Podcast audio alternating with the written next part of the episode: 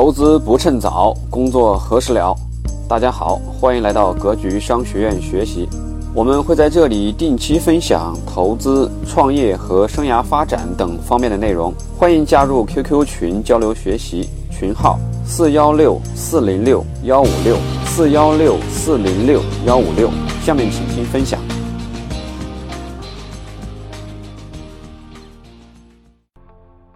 这两天，整个高温啊，可以说是炙烤大地，是吧？华北为例，气温都在三十八九度，可以说是闷热。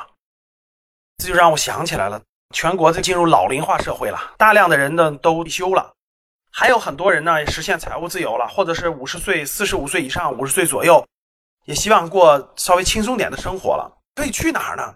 不可能夏天，比如说在北京熬着这样的闷热，对吧？夏天去贵阳吧，没问题。贵阳真的凉快哈。前一阵儿我去了趟贵州，做了新年之旅的游学。贵阳是挺凉快，但是也有问题。北方冬天的时候挺冷，对吧？那去哪儿呢？海南。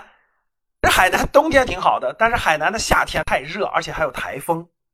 这就让我想起来了哈，四季如春的城市昆明，气候真的非常好啊，四季如春。冬天有时候会稍微冷一点。但是呢，它也不是一直冷，三年可能遇到一次稍微冷一点，然后其他时候还是可以的。我看了一下夏天的，基本上就在二十二三度。最关键的还有一点，七月上旬的时候，泰国政府批准了整个高铁建设计划的第一阶段，用的是中国技术，跟中国合作建设从曼谷向北的高铁的第一段。这个信息是非常非常重要的。大家知道，中国正在推“一带一路”，那整个“一带一路”。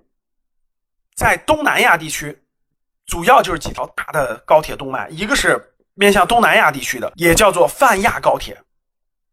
大家知道，泛亚高铁是从昆明出发，过老挝到泰国，经过曼谷，然后到马来西亚，然后到新加坡。还有一段呢是印尼的，印尼的高铁，还有菲律宾的高铁。这些高铁呢，中国都希望作为“一带一路”建设的一部分去拿下。最近这好消息呢，一个接一个，因为大家知道。在全球的这种高铁建设当中，主要是中国和日本之间的竞争。如果是日本拿到这么多国家的高铁的话，大家知道技术是不一样的，标准是不一样的，轨道是不一样的，这样连接起来就会非常困难。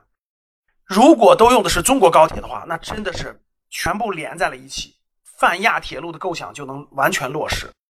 那大家想想，泰国第一段高铁都用了中国技术和标准，后面可能用另外一个国家的吗？几乎是不可能的。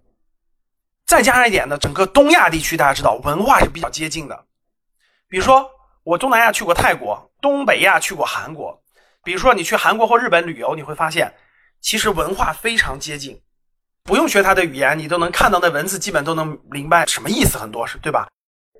日韩呢，本来是中日韩自贸区不断的在推进的，但由于各种各样的原因，国际风云变幻，中国的战略大方向呢是整合东南亚市场。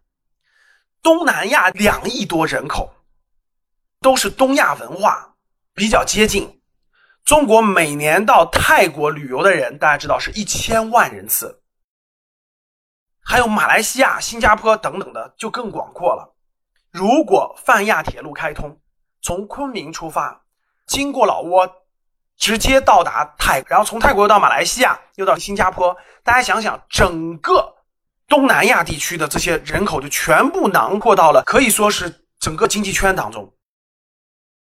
如果再加上往南的菲律宾、印尼，那整个东南亚地区三亿多人口的市场，它跟中国是互。东南亚地区的粮食、水果，还有一些低端制造业，而国内的现在的这些高端制造业、高科技产品等等，游客都会与它交融互通。那整个面向东南亚市场，整个面向东南亚高铁的起点和最核心的站点是哪儿呢？就是昆明。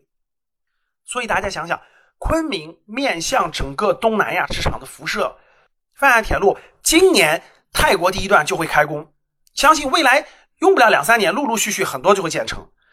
那站在未来十年考虑，昆明的经济潜力，我觉得真的是无限的。无论是我们去创业的机会，无论是西南地区的。咱们粉丝们去工作的机会，还是投资的机会，我相信都非常多。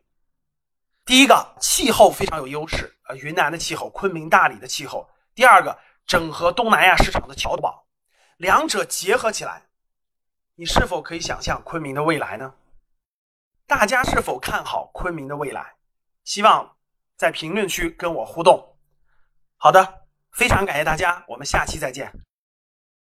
想要系统学习投资理财的同学，请加周老师的微信：幺三七零幺八三五八三四。咱们下期节目再见。